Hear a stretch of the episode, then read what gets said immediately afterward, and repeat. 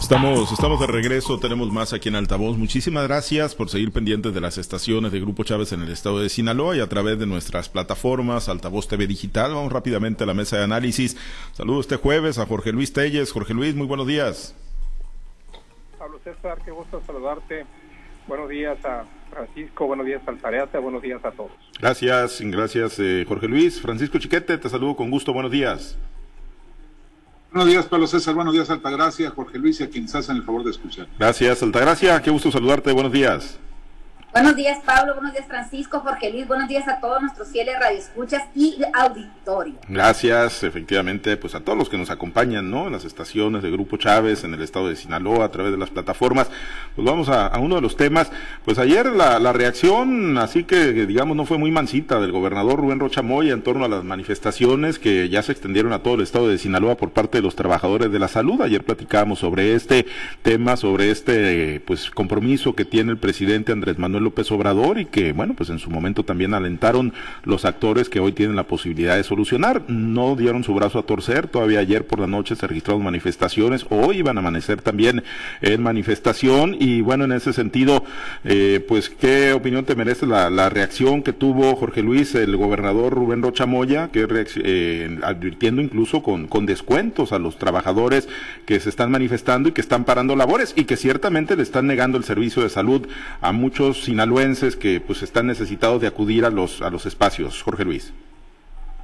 Bueno, el gobernador está en una encrucijada, ¿no?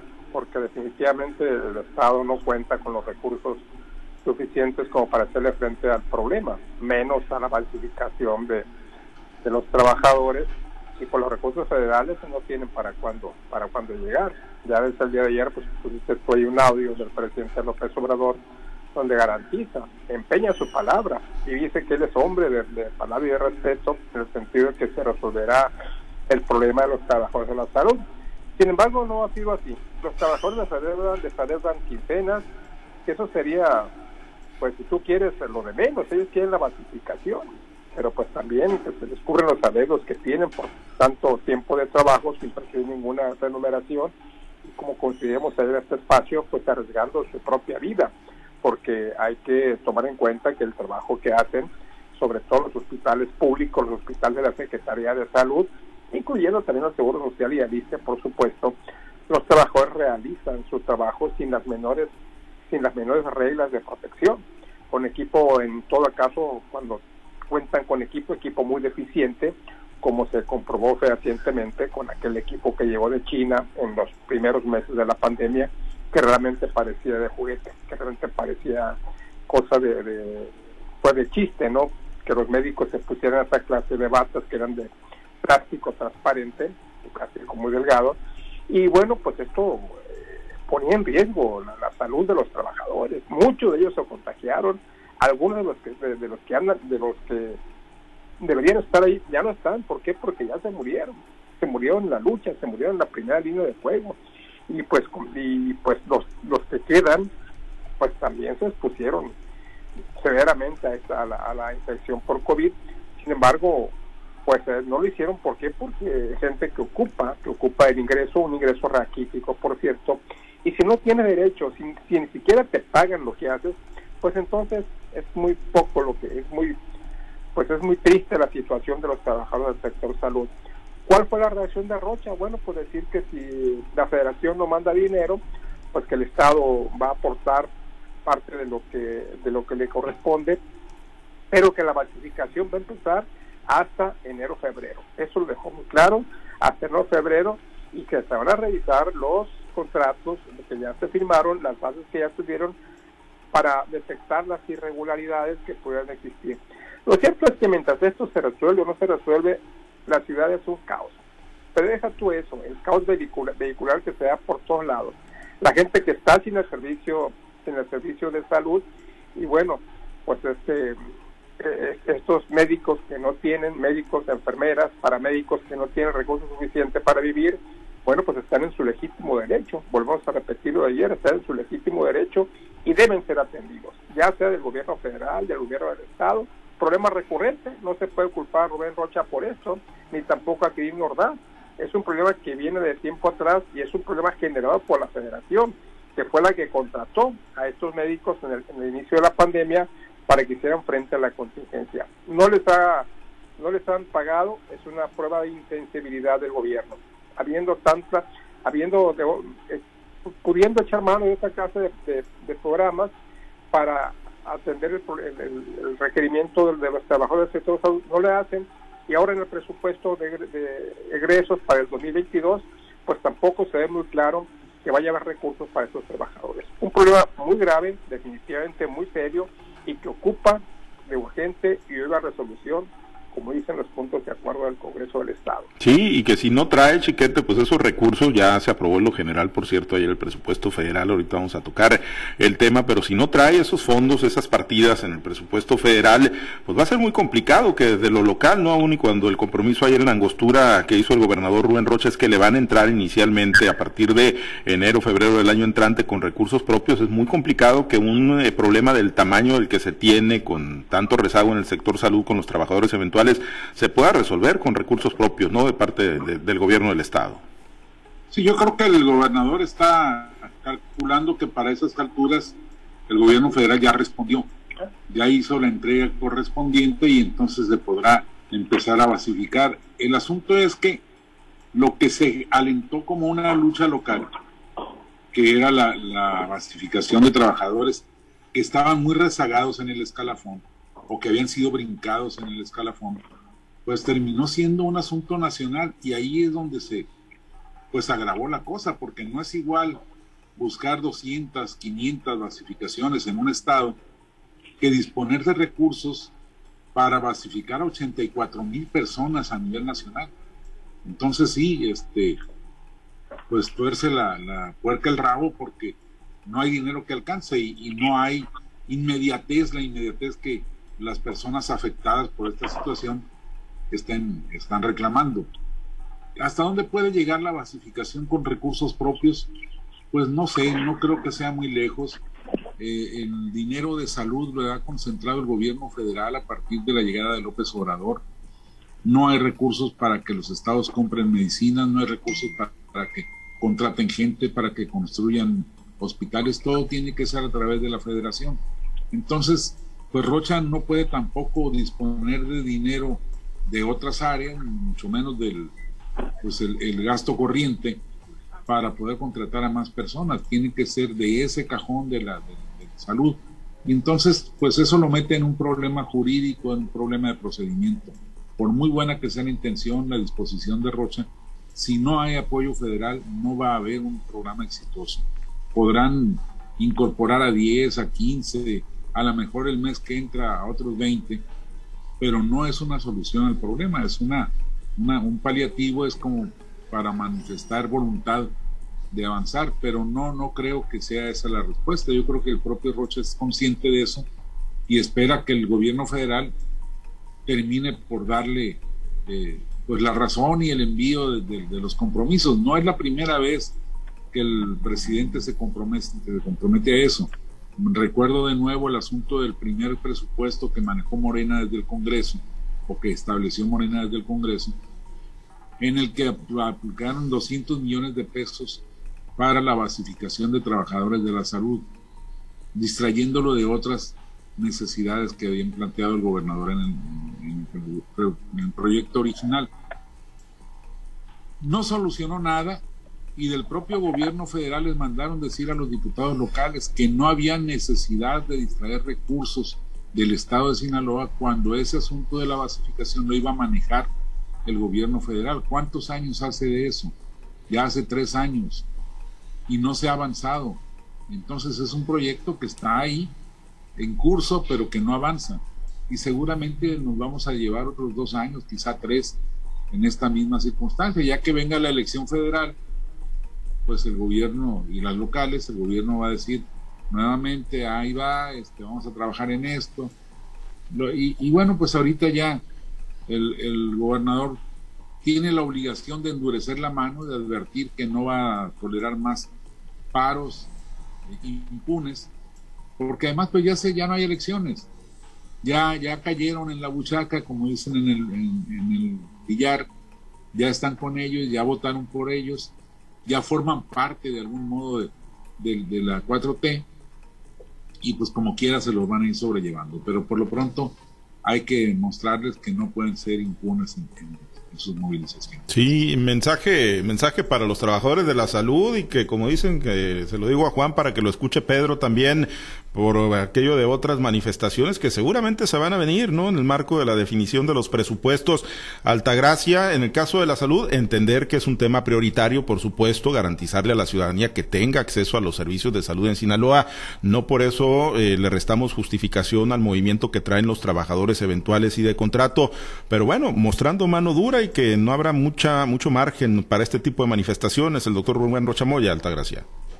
Pues definitivamente lo que está pasando es que ante el incumplimiento de la palabra, pues lo que persiste son los problemas, ¿no? También estamos viendo que parece ser que la luna de miel entre los trabajadores de la salud y el gobierno del estado, pues está acabando y está detonando en estas fuertes manifestaciones que hay, eh, sobre todo en la ciudad de Culiacán, donde bien dicen mis compañeros, se ha trastocado totalmente el tránsito cuando por, por los por los hospitales de, de esta ciudad ¿no? y de todas las de, del estado de Sinaloa. Lo que es un hecho es que no hay dinero que alcance cuando hay tantos, tantos problemas de, rezago en el tema de la basificación de los trabajadores de la salud. Eh, sin embargo, ahorita, es el tiempo en que pudieran eh, poder lograr que se les asignen recursos tanto para la basificación como para el pago de los rezagos que hay en los temas de salarios o de derechos laborales o de promesas de, algunos recursos adicionales en el tema de la pandemia cuando fueron contratados muchos de estos trabajadores que están ahorita en esta manifestación. Estamos en tiempo de presupuestos, estamos en tiempo en que los legisladores pudieran asignar algunas partidas para este, para este tema. Eh, también se ha dicho pues que, que el, el gobernador Rubén Rocha Moya pues se molesta por una situación que no le corresponde a él pero que sin embargo, con el solo hecho de haber entrado a la gobernatura, pues ya le toca a él hacer frente a esta a este problema. Melesio Cuen ha seguido en las mesas de negociación, pero parece que pues no se va a resolver en tanto a la gente no le caiga el recurso en sus bolsillos y sobre todo tener la seguridad de que le van a revisar la historia laboral y le van a hacer eh, justicia eh, por los derechos que han conseguido durante tantos años de servicio. Creo que los recursos que, que están pidiendo los trabajadores de la salud, pues bien se pudieran distraer eh, de obras que finalmente no tienen el impacto o no tienen el, en esta zona, ¿no? todo el mundo habla de las obras faraónicas del, del, del, del presidente y que pudieran ser, si se tardan un año más en concluirse, bueno, pues si no las tenemos, pues hay que atacar los problemas que tenemos en estos momentos, como son los trabajadores de la salud. Incluso ayer también el presidente haciendo pues ya un reconocimiento de los problemas que existen en este sector, pues también hace un llamado de atención a los a los encargados de los medicamentos y a los encargados de la salud de este país. Habló solamente de los medicamentos que no haya faltantes, pero creo que si eh, esto se sigue arreciando y se encadena con problemas que pudiera haber, como estoy segura que los hay, en otros estados de la República con los trabajadores del sector salud, pues creo que el presidente va a tener que hacer un llamado de atención y que diga lo mismo que dijo ayer en torno a las medicinas, que saque el recurso de donde sea, pero que ya no puede escuchar más. Otro llamado, otra eh, manifestación de molestia de los padres de familia en el tema de los medicamentos para los niños con cáncer y en los otros, en los otros eh, enfermedades que hay que tampoco hay medicamentos. Entonces, creo que va a meritar un llamado de atención también del presidente de la República, así como hay un, un llamado de atención de parte del gobernador Rubén Rocha Moya que habla de que en partir del 2022 le van a, les va a poder cumplir o ir pudiendo resolver estos problemas es porque seguramente está pensando en, el tema del presupuesto que le van a asignar al estado de Sinaloa. Y habla de enero y febrero porque todos debemos de tener en cuenta que los presupuestos eh, para los estados, para los municipios y para todos los programas que, y secretarías que implante el gobierno federal eh, habla de 45 días hábiles, de 45 días naturales después de haber sido iniciado el ejercicio para la disposición de este tipo de recursos. Entonces todavía vamos a ver estas manifestaciones. Lo que es un hecho es que la ciudadanía necesita de los trabajadores de la salud para atender el problema tan, tan serio que es la salud pública y que en estos momentos pues sí se ve trastocada, máxime en tiempos de pandemia, máxime en tiempos donde ya hay otras enfermedades como el dengue, quizá como la influenza y como todas las enfermedades respiratorias que se vienen por el simple hecho del cambio de temporada. Ojalá y se lleguen a mejores resultados y verdad se hagan compromisos y que se les cumpla. Una vez más, creo que los compromisos son los que siempre se hacen y son los que siempre se incumplen. Entonces, esperemos por el bien de los, de los derechohabientes, de las personas que están pasando por situaciones difíciles de salud, pues que estos, estos, estos problemas sean lo menor, eh, resueltos en, la menor, en el menor tiempo para poder que pues salgan, salgamos adelante todos, ¿no? Pero lo que es un hecho es que el gobernador está molesto, como está molesto el presidente de la República, cuando se les señala, cuando se les informa o cuando se tienen que dar cuenta o mostrar su cara a la ciudadanía de problemas que aunque se hayan prometido, pues no se han cumplido. Pues sí, independientemente de donde esté el origen, pues hoy les toca resolverlo, ¿no? Hoy tienen la responsabilidad legal de, de resolver este y muchos otros problemas y bueno, tendrán que echar mano del recurso, la disponibilidad presupuestal, jugar un papel eh, eh, preponderante.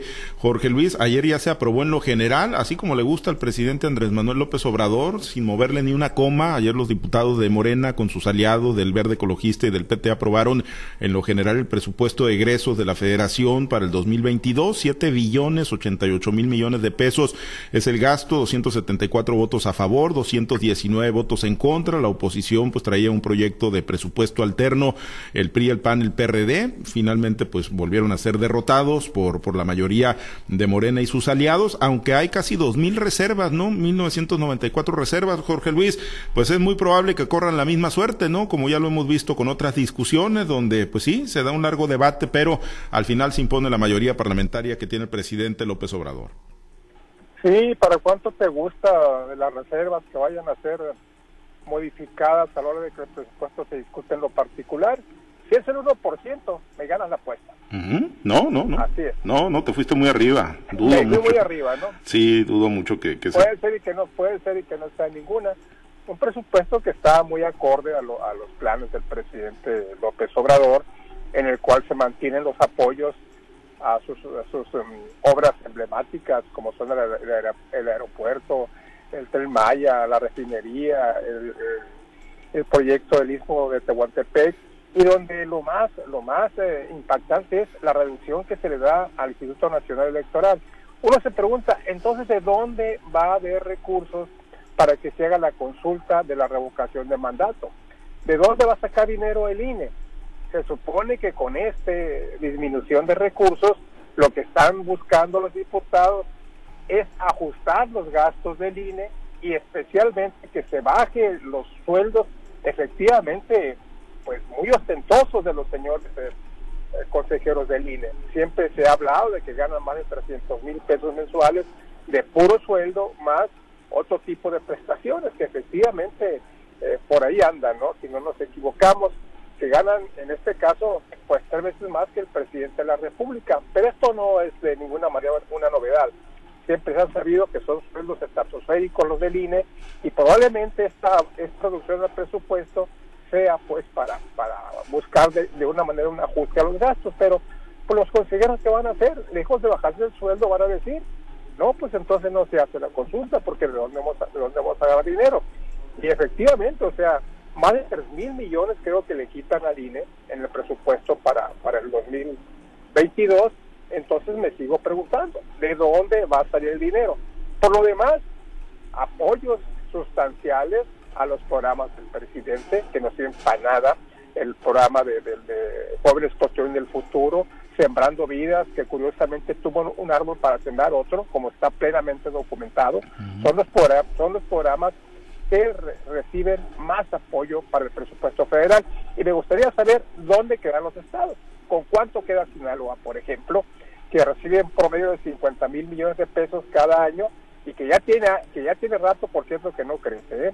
Eso me gustaría saber al detalle. Sí, sí, bueno, las notas lo que se está recogiendo es que viene pues un presupuesto histórico, que viene un crecimiento importante del 6% aproximadamente para los estados, pero bueno, hay que conocer la cifra final de cómo queda el, estado de Sinaloa, Chiquete, y bueno, pues los diputados federales, las diputadas federales morenistas, pues tendrán mucho que explicar, ¿no? Una vez que se apruebe el presupuesto, si vienen castigados los rubros para los principales sectores productivos, ¿no? Tendrán que venir a dar pues una serie de explicaciones que digo, no es que les interese mucho estar muy cerca de los sectores productivos, pero al final de cuentas pues son los representantes y quienes hicieron compromisos en campaña.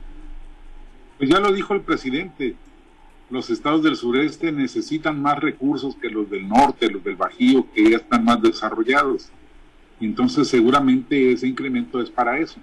Y se van a, reflejar, por supuesto, en Dos Bocas, en el tren transísmico, en el tren Maya, en eh, el aeropuerto Felipe Ángeles, que son los, los, seguros que de veras interesan al presidente. Yo no sé qué, qué va a pasar con lo del INE, porque aun cuando les exprimieran el bolsillo a los consejeros y a los altos funcionarios, pues no es una cantidad significativa la que se va a ahorrar o la que se ahorraría y no compensa el sobregasto que significa la consulta popular.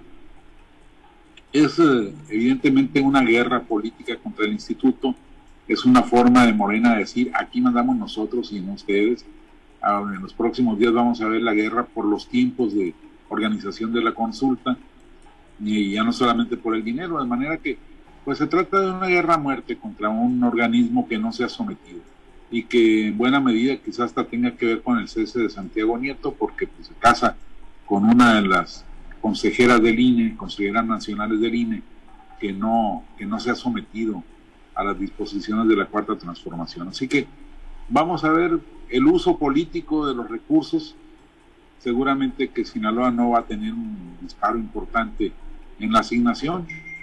No, no, no conocemos ni siquiera eh, los proyectos concretos que vengan para la presa Santa María, para el, el, el, distrito de riego de la presa Picacho, las carreteras del norte hacia el Triángulo Dorado, de manera que pues todo está en el aire todavía, vamos a ver de aquí a la, a la aprobación del presupuesto en los detalles, que es donde se supone que podría haber cambios y que por supuesto, como ustedes ya adelantaron, ni una sola de las reservas va a prosperar. Sí, yo, yo coincido. Altagracia, pues con un comentario breve nos despedimos ya, ya prácticamente sobre tiempo, pero pues el presupuesto es muy complicado. Digo, ustedes han mantenido la lucha, están muy, muy cerca y en un seguimiento muy puntual en lo que tiene que ver con el presupuesto para uno de los sectores principales de Sinaloa, el agrícola. Pero bueno, ¿tienes alguna expectativa de que pueda cambiar y de que pueda venir eh, con buenos dividendos para, para ese sector? Mira, definitivamente que no esperamos los productores de Sinaloa nada nuevo en el presupuesto porque están en esa en esa situación de no moverle ni una coma. Sin embargo, el presupuesto alterno que presenta la oposición a nosotros nos parece pues que viene a, aliviar un poco la carga que tenemos los productores. Se habla en este presupuesto alterno que ojalá y lo retomara de perdida como bandera el diputado Fernando García, que ayer estuvo filtrando fotos con cartelitos donde decía que eh, le iban a, brindar apoyos al campo a los que menos tienen, pero no vemos exactamente en qué situación, ¿no? Lo que sí este es, un hecho es que en el presupuesto alterno que presenta la oposición se le destinan recursos a concurrencia a los estados de, la federación, a comercialización, a fomento agrícola, fomento ganadero, fomento pesquero, a la mujer rural, eh, a, lo que es el programa de aseguramiento y el programa de garantías líquidas que en estos tres años eh, de, la federación le, deja como fondo cero. No le ha, no le ha asignado ningún recurso y en este eh, presupuesto alterno la oposición le está eh, asignando por lo menos alrededor de los 20 mil millones de pesos, situación que considero que estamos más que eh, soñando si nos los dan, pero de perdida que los diputados de Sinaloa retomen esta bandera y lo hagan como propuesta de ellos. A nosotros no nos importa de dónde venga, si es de la oposición o es del mismo Morena. Lo que queremos es recursos para el sector agropecuario y pesquero del estado de Sinaloa y de todo el país, porque si no se fomentan las actividades productivas, pues realmente no va a haber dinero que alcance para estarlo dilapidando en, en programas y proyectos que realmente no fomentan el crecimiento, sino fomentan solamente la dependencia de los ciudadanos ante los programas y dádivas del gobierno. Muy bien, pues vamos a esperar entonces en lo particular, aunque no hay que tener muchas expectativas lamentablemente sobre lo que puede ocurrir con estas casi dos mil reservas de los diputados. Nos despedimos, Altagracia, muchas gracias, excelente día. Una vez más tienen la oportunidad los diputados de Sinaloa de que se le quite la etiqueta de traidores al Estado de Sinaloa y sobre todo a las actividades agropecuarias. Hoy es el tiempo para que se reivindiquen esos diputados federales. Por mi parte, que tengan un buen día. Gracias, Jorge Luis, excelente día. Excelente día para todos. Gracias, Chiquete, muy buen día. Yo pensé que Altagracia se iba a ir de paso. Por mi parte, que. buen día. Muy buenos días. el 10 de mayo qué, pero bueno, gracias, nos despedimos, gracias a los compañeros, gracias a los operadores en las diferentes plazas de Grupo Chávez Radio, Alberto Armenta por su apoyo en la producción y transmisión de Altavoz TV Digital, se queda en la mazorca y buena música para usted, nosotros invitarlo a que se mantenga conectados con nosotros en nuestro portal www.noticieroaltavoz.com. Soy Pablo César Espinosa, le deseo a usted que tenga un excelente y muy productivo día.